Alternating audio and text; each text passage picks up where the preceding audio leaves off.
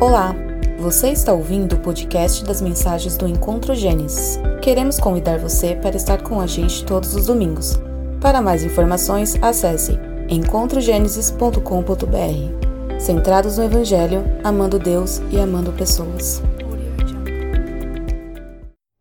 Olá, boa tarde, tudo bem? Como é que foi a semana de vocês? Foi tranquila? Foi tudo em paz? Eu espero que sim. Sejam bem-vindos a mais uma transmissão da nossa exposição bíblica. No princípio, uma exposição do livro de Gênesis. Abram suas Bíblias, destravem o seu smartphone no livro de Gênesis, no capítulo 16. Gênesis, capítulo 16. Vamos ler dos versos 1 a 19. Gênesis, capítulo 16, do verso 1 a 19. Diz assim a palavra do Senhor: Ora, Sarai, mulher de Abraão, não lhe dava filhos, mas tinha uma serva egípcia chamada Agar. Então Sarai disse a Abraão: Eis que o Senhor me impediu de dar à luz filhos. Tome, pois, a minha serva, talvez assim eu possa ter filhos por meio dela. E Abraão concordou com o plano de Sarai. Então Sarai, mulher de Abraão, tomou Agar, sua serva egípcia, e a deu por mulher a Abrão, seu marido, depois que ele já estava morando durante dez anos na terra de Canaã. Ele teve relações com Agar, e ela ficou grávida. Ao saber que estava grávida, Agar começou a olhar com desprezo para sua senhora. Então Sarai disse a Abraão: Seja sobre você a afronta que é feita a mim. Eu mesma pus a minha serva em seus braços. Ela, porém, vendo que engravidou, me olha com desprezo. Que o Senhor julgue entre mim e você. Abraão respondeu a Sarai: Você continua a ter controle sobre a sua serva. Faça com ela o que melhor lhe parecer. Então Sarai a humilhou e Agar fugiu da presença dela.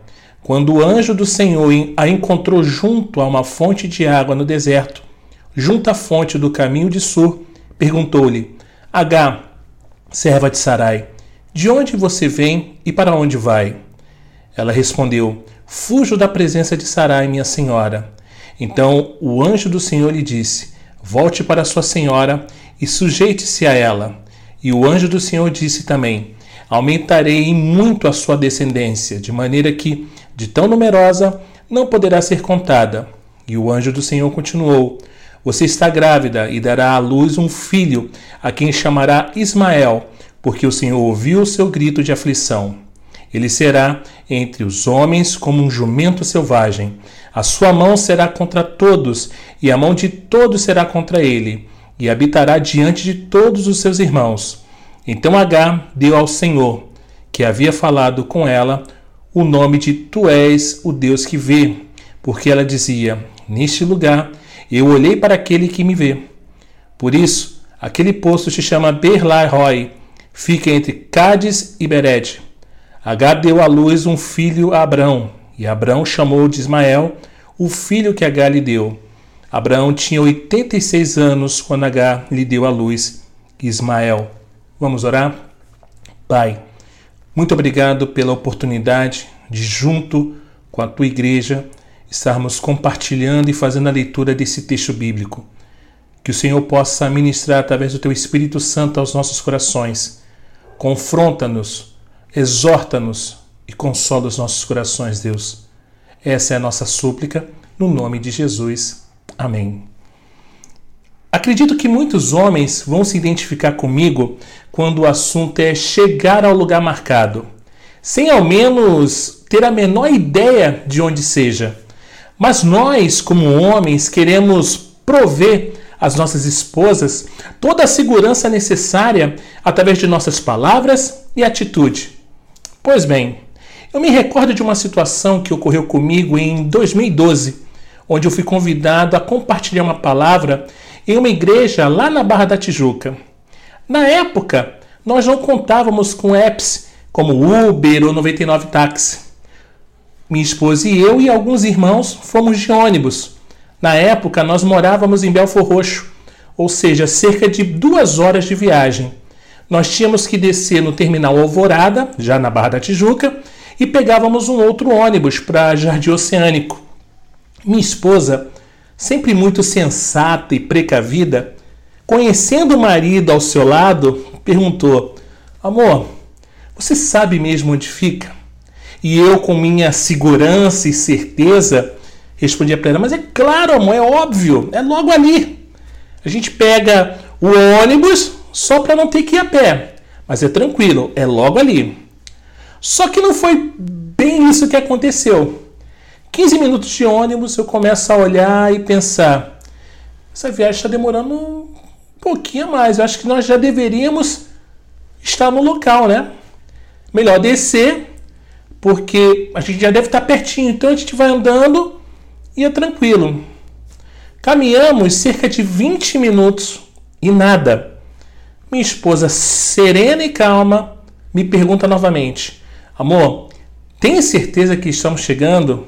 E eu, obviamente, falo: Lógico, amor, é claro, com certeza. Eu ligo para o meu amigo, né, para informar onde estávamos e só por desencargo de consciência saber se já estávamos chegando. E eu informo para ele mais ou menos o ponto em que nós estávamos daquela avenida. E se olhássemos para a esquerda, poderíamos ver aquela, aquela pedra, né, com rosto em formato de pessoa. E para minha surpresa, ele me disse assim: Olha só, pastor, falta ainda uns 25 minutos. Se o senhor continuar andando. E eu respirei fundo, eu falei: Sério, jura? Ele sim. E ele me indica: Olha, pega o ônibus, sem problema nenhum. Mas optamos em ir a pé. Foi conversando, ia passar mais rápido. E depois de muito tempo, totalmente exaustos, chegamos no nosso destino. Vincent Havner costumava dizer: o desvio é sempre pior que a estrada principal. O capítulo 16 de Gênesis nos mostra um doloroso desvio que Abraão e Sara tomaram em sua peregrinação, o qual trouxe conflitos não apenas ao lar dos dois, mas também ao mundo. Aquilo que os jornalistas chamam de conflito árabe-israelita começou nesse desvio. No entanto, o relato é mais do que uma parte da história antiga com suas consequências contemporâneas. Trata-se de uma ótima lição para o povo de Deus sobre andar pela fé e esperar que Deus cumpra suas promessas do jeito dele e no tempo dele. Talvez a minha ansiedade em chegar logo no lugar e não querer mostrar minha falta de conhecimento pelo lugar me fez tomar uma decisão em que colocou de fato em risco minha esposa e as ovelhinhas que estavam conosco, porque eu não conhecia nada ali na Barra da Tijuca. Tinha ido apenas uma única vez, mas eu orgulhoso optei que não, vamos, eu sei onde é logo ali. E foi arriscado, né? Ao estudar as etapas dessa experiência, podemos observar como é perigoso depender da nossa própria sabedoria. Assim como foi o meu caso, indo para um lugar onde nem sabia onde ficava direito. Abraão estava com 85 anos de idade. Sua caminhada com o Senhor havia começado 10 anos antes e ele havia aprendido algumas lições preciosas sobre a fé. Deus havia prometido um filho a Abraão e Sara, mas não disse quando essa criança iria nascer. Era um período de espera e a maioria das pessoas não gosta de esperar, não é verdade? Seja sincero, sejamos honestos. Nós não gostamos de esperar. Contudo, é pela fé e pela longanimidade que os cristãos herdam as promessas, conforme Hebreus 6,12. Deus, irmãos, tem um tempo perfeito para todas as coisas que deseja fazer. Afinal, esse acontecimento não era só o nascimento de mais um bebê, era parte do grande plano de Deus para a salvação do mundo todo. Mas Sara fica impaciente enquanto esperava que alguma coisa viesse a acontecer. Por que Deus demorou tanto? Porque queria que Abraão e Sara estivessem amortecidos a fim de que a glória fosse dada somente ao Senhor, como falamos semana passada. Aos 85 anos de idade, Abraão ainda se mostrou viril o suficiente para ter um filho com H, de modo que não era chegado o momento de um bebê que resultaria de um milagre nascer. Aquilo que é verdadeiramente feito pela fé é realizado para a glória de Deus, não para a exaltação do homem. Disposição para esperar no Senhor é outra prova que você está andando pela fé. Aquele que crê não foge. Paulo citou esse verso em Romanos 10, 11 e amplificou o seu significado. Todo aquele que crê não será confundido. E foi o mesmo Espírito Santo que inspirou tanto Isaías quanto Paulo, e ele tem o direito de fazer tais alterações. Irmãos, gente bonita e fofa de Deus, sempre que deixamos de confiar em Deus, começamos a fugir para a direção errada e acabando acabamos sendo confundidos. Outra indicação de fé é agir de acordo com a autoridade da palavra de Deus. Romanos capítulo 10, verso 17 nos recorda que a fé vem pela pregação e a pregação pela palavra de Cristo. Se você está obedecendo ao que Deus diz em sua palavra, pode agir pela fé e saber que Deus o abençoará. Hebreus 11 registra os atos poderosos de homens e de mulheres comuns que ousaram crer na promessa de Deus e obedecer aos seus mandamentos. Quando vivemos pela fé, irmãos, Deus nos dará alegria e paz. E Deus dá esperança, vos encha de todo gozo e paz no nosso no vosso crer. É o que fala Romanos 15, 13. Você pode estar cercado de conflitos, mas será a paz e a alegria de Deus. Essas são, gente bonita e fofa de Deus, as evidências da verdadeira fé bíblica. O estar disposto a esperar, estar preocupado somente com a glória de Deus, obedecer à palavra de Deus, ter a alegria e a paz de Deus em seu ser. Enquanto Abraão e Sara esperavam, Deus aumentava a fé e a paciência do casal e construía seu caráter.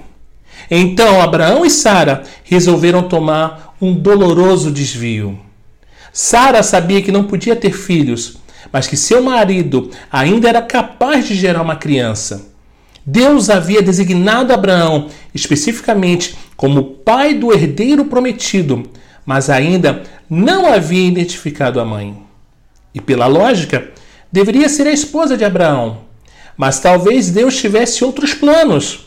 Sara estava tentando prever o que Deus faria, o que foi considerado uma atitude perigosa, como vemos. A verdadeira fé tem como base a palavra de Deus e não na sabedoria humana, porque crer é viver sem tramar. E quando Sara sugeriu seu plano a Abraão, não havia convicção em suas palavras. Deus havia dito a Abraão: sabe, com certeza. Mas Sara não tinha tal certeza para servir de base para suas ações. E além disso, Sara não estava preocupada com a glória de Deus. Seu único objetivo fica claro quando ela diz no verso 2: Então Sarai disse a Abraão: Eis que o Senhor me impediu de dar à luz filhos Tome, pois, a minha serva, talvez assim eu possa ter filhos por meio dela. E Abraão concordou com o plano de Sarai. Talvez houvesse uma pontinha de decepção com Deus e até mesmo a intenção de culpar Deus em suas palavras. O Senhor me impediu de dar luz filhos. Disse com frequência que, para Deus, adiar não é o mesmo que negar. Mas Satanás sussurra: Deus está retendo aquilo que lhe é de direito. Se amasse você, as coisas seriam diferentes. Põe a culpa nele, conforme lemos lá em Gênesis 3. Lembram? E de acordo com as leis matrimoniais daquela época, era perfeitamente aceitável que Abraão tomasse H para ser sua segunda esposa. E anos depois, Jacó se casou com Bila e Zilpa, servas de suas esposas e cada uma delas lhe deu dois filhos. Além disso, irmãos, o plano parecia ter dado certo, uma vez que Agar concebeu. talvez no final das contas Sara tivesse razão. No entanto, nem tudo que é permitido pela lei ou que parece dar certo é aprovado pela vontade de Deus, irmãos. Em algum momento, Deus aceitou Agar como esposa de Abraão.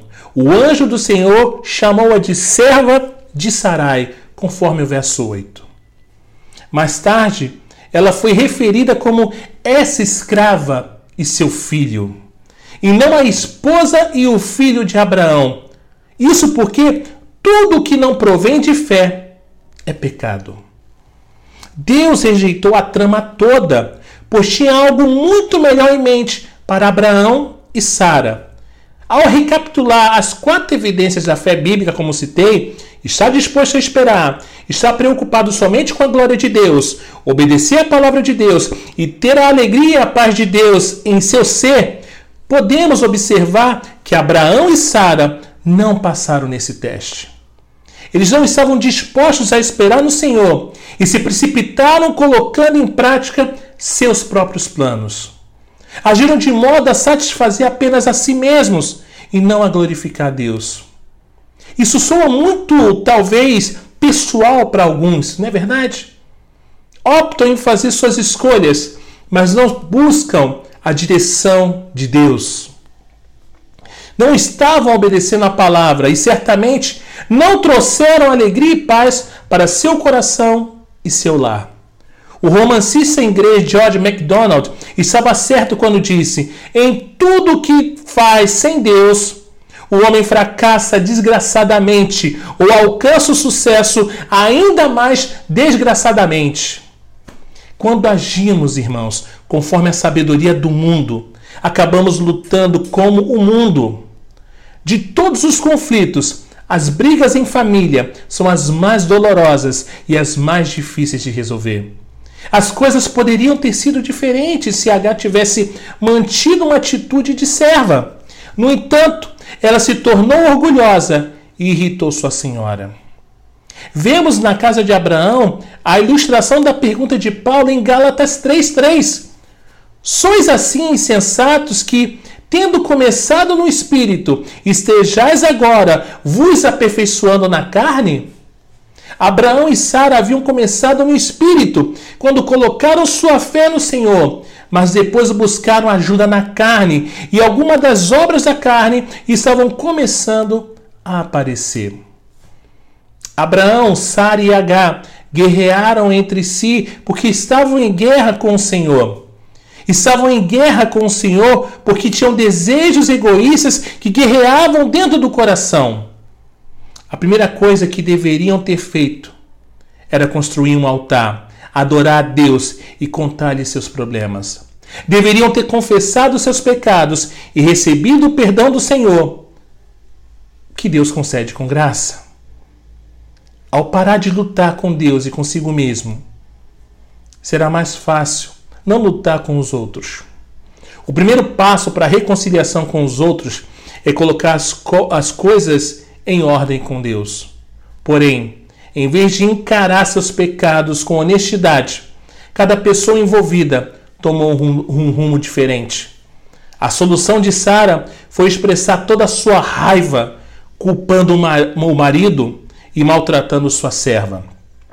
Parecia ter se esquecido de que a ideia daquela união havia partido dela a solução de Abraão foi ceder a esposa e abdicar da liderança espiritual de seu, de seu lar.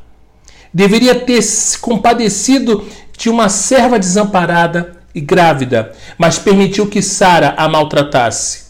Deveria ter chamado todos para o altar, mas não o fez. Ele foi omisso. A solução de H foi fugir do problema.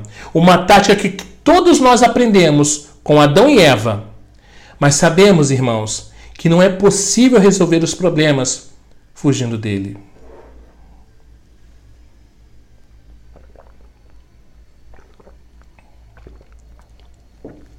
Abraão aprendeu essa lição quando fugiu para o Egito. Houve paz no lar durante algum tempo, mas não era a paz de Deus. Era apenas uma trégua frágil e temporária que logo acabaria. Tiago, capítulo 4, do verso 1 ao 10, explica o que leva os cristãos a entrar em conflito e como podem viver em paz. Vamos ler? Abra a sua Bíblia, destrave o seu smartphone, em Tiago, capítulo 4. Vamos ler dos versos 1 a 10. Diz assim: De onde procedem as guerras e brigas que há entre vocês? De onde, senão dos prazeres que estão em conflito dentro de vocês? Vocês cobiçam e nada têm, matam e sentem inveja, mas nada podem obter. Vivem a lutar e a fazer guerras. Nada têm, porque não pedem. Pedem e não recebem, porque pedem mal, para esbanjarem seus prazeres. Gente fiel, vocês não sabem que a amizade do mundo é inimizade contra Deus? Aquele, pois, que quiser ser amigo do mundo se torna inimigo de Deus. Ou vocês pensam que é em vão que a Escritura diz: é com ciúme que por nós anseia o Espírito, que ele fez habitar em nós. Mas ele nos dá cada vez mais graça. Por isso diz: Deus resiste aos soberbos, mas dá graça aos humildes. Portanto, sujeitem-se a Deus, mas resistam ao diabo, e ele fugirá de vocês. Cheguem perto de Deus e ele se chegará a vocês. Limpem as mãos, pecadores, e vocês que são indecisos, purifiquem o coração. Reconheçam a sua miséria, lamentem e chorem. Que o riso de vocês se transforme em pranto e que a alegria de vocês se transforme em tristeza. Humilhem-se diante do Senhor e ele os exaltará. As brigas ocorrem, irmãos, em nosso meio porque obedecemos a três inimigos: o mundo, a carne e o diabo. Como podemos esperar ter paz com Deus e uns com os outros se vivemos para o inimigo? Tiago, capítulo 4, versos 6 e 7, nos disse: Deus resiste aos soberbos, mas dá graça aos humildes. Sujeitai-vos, portanto, a Deus, mas resisti ao diabo, e ele fugirá de vós. H teve de se submeter ao Senhor. É nessa passagem que aparece pela primeira vez nas Escrituras o anjo do Senhor, geralmente identificado com Jesus Cristo. Em Gênesis, verso 10 do capítulo 16, o anjo prometeu fazer aquilo que somente Deus pode fazer. E no verso 13 do capítulo 16, H chamou o anjo de Deus. Essas visitas de Jesus Cristo à Terra, em sua forma pré-encarnada, tinham por finalidade, irmãos, ir ao encontro de necessidades específicas ou realizar tarefas especiais. O fato de o Filho de Deus ter assumido temporariamente uma forma física, deixando o céu e descido para ajudar uma serva rejeitada, certamente revela sua graça e o seu amor. Seus servos, Abraão e Sara, haviam pecado contra o Senhor e contra H, mas o Senhor não os abandonou. O anjo a chamou de serva de Sara, o que indica que Deus não aceitou seu casamento com Abraão. E ao que parece, H estava voltando para o Egito quando se deparou com o anjo, mas Deus lhe disse para voltar para o acampamento de Abraão e se sujeitar à sua senhora. Para isso, seria necessário um bocado de fé, uma vez que Sara, cheia de ranço, havia maltratado H antes e poderia fazer novamente. Então Deus lhe disse que estava grávida de um filho e que deveria chamá-lo de Ismael. Deus ouve. Ainda que não fosse o herdeiro de Abraão na aliança, desfrutaria as bênçãos de Deus, uma vez que era filho de Abraão. Deus prometeu multiplicar os descendentes de Ismael e transformá-los numa grande nação. E assim o fez, pois de Ismael originaram-se os povos árabes. Ismael seria como um jumento selvagem, uma descrição não muito lisonjeira. Ela o identificava com o deserto onde viveu usando de sua grande habilidade como flecheiro. Também revelava sua natureza independente e belicosa. Seria um homem odiado, vivendo fronteiro a todos os seus irmãos. Não devemos aplicar essas características a todos os descendentes de Ismael, tá? Mas as hostilidades entre judeus e árabes ao longo dos séculos são por demais conhecidas para serem ignoradas. As nações árabes são povos independentes que habitam nas terras do deserto e resistem à intromissão de outras nações, especialmente Israel e seus aliados. A experiência de Agar no deserto a colocou face a face com Deus e lhe ensinou algumas verdades importantes sobre o Senhor. Ela aprendeu que Ele é o Deus vivo que nos vê e ouve nosso clamor quando sofremos. O nome do poço onde H se encontrou com o anjo é Berlas Roy, que significa o poço daquele que vive e me vê. Ele é um Deus pessoal, que se preocupa com as vítimas de abusos e com bebês ainda não nascidos. Conhece o futuro e cuida daqueles que nele confiam. H voltou e se submeteu a Sara. Certamente pediu perdão por ser arrogante, por desprezar sua senhora e por fugir. Confiou em Deus para protegê-la e a seu filho e para cuidar deles nos anos vindouros. Irmãos, jamais resolvemos os problemas da vida fugindo deles. As coisas cooperam para o nosso bem e para a glória de Deus quando nos submetemos ao Senhor e confiamos nele.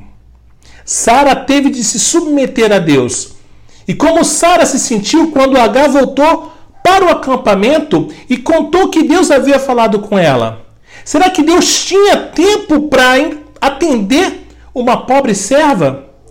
Deus se preocupava com o bebê de uma escrava? Será que o Deus de Israel se importava com uma egípcia? Sim, pois o filho daquela egípcia também era filho de Abraão, e Deus havia feito uma aliança com Abraão.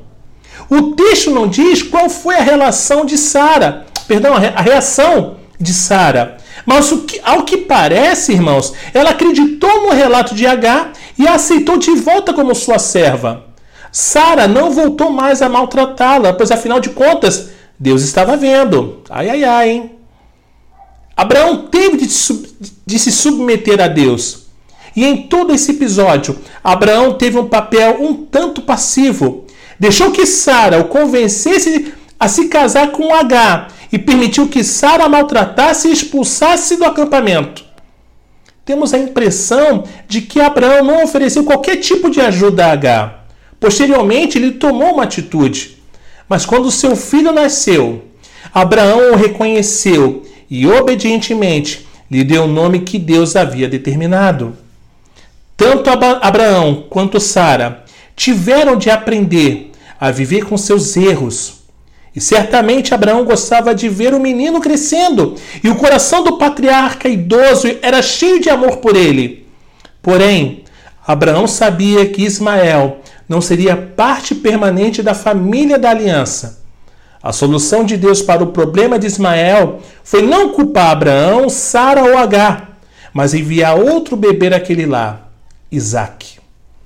Ismael não causou problemas a Abraão e Sara até que Isaac nasceu. Então o menino começou a dar trabalho, como veremos em capítulos mais adiante, mas eu não vou falar agora porque senão seria um spoiler. Todas essas coisas têm um profundo significado teológico para nós, irmãos. E quando chegarmos no capítulo 18 de Gênesis, vamos ver que vários textos chaves da epístola aos Romanos são ilustrados por aqui, que é relatado aqui em Gênesis. Tudo o que não provém de fé é pecado. Precisamos nos certificar de que nossos planos e procedimentos passam pelos quatro testes da fé como eu apresentei. As pessoas podem concordar com você, além pode te defender, mas se Deus não puder abençoá-lo, irmãos, não leve o seu plano adiante. Pare por aí. Deixe que Deus realize sua vontade a seu modo e ao seu tempo. Sara tentou se adiantar ao Senhor e criou problemas que persistem até hoje. Romanos 5,17: Os que recebem a abundância da graça e o dom da justiça reinarão em vida. Gênesis 15, como expus na semana passada, a graça reinava pela justiça em função da fé de Abraão. E Abraão estava reinando em vida para a glória de Deus. E agora, no capítulo 16, como estamos lendo, ele abdicou do trono e o pecado começou a reinar. A incredulidade, a impaciência, o orgulho e a indiferença tomaram conta do lar de Abraão e quase destruíram sua família. O povo de Deus é composto de reis e de sacerdotes, que devem reinar em vida ao se entregarem a Jesus. Mas onde abundou o pecado, superabundou a graça. Isso não significa que Deus faz vista grossa para o pecado e que a abundância de pecados é a chave para a abundância da graça. Antes, quer dizer que a graça de Deus é maior do que o pecado do homem e pode realizar o que Deus tem de melhor, mesmo quando o homem age de acordo com o que tem de pior. Em sua graça, Deus viu H fugindo para o Egito foi ao seu encontro e supriu as suas necessidades. O Senhor a tornou mãe de uma grande nação. E claro que ele o fez por causa de Abraão, mas a aliança de Deus com Abraão era uma aliança da graça divina. E do ponto de vista humano, esse desvio foi uma tragédia que interrompeu o grande plano divino da salvação. Vamos considerar então o ponto de vista de Deus. Ele nunca é pego de surpresa. Quando não domina todos os acontecimentos, ele prevalece e sempre cumpre seus propósitos. Satanás quer nos convencer de que nossos desvios de desobediência devem se tornar estradas permanentes para o resto de nossa vida. Mas isso é uma mentira, irmãos. Como Abraão e Sara, podemos confessar os nossos pecados, receber a purificação de Deus e então aprender a conviver com os nossos erros. Sem dúvida, haverá dor e desgosto, mas no final, tudo isso será superado pela graça de Deus. E parafraseando George Morrison, a vida cristã vitoriosa é uma série de recomeços. Que Deus nos bendiga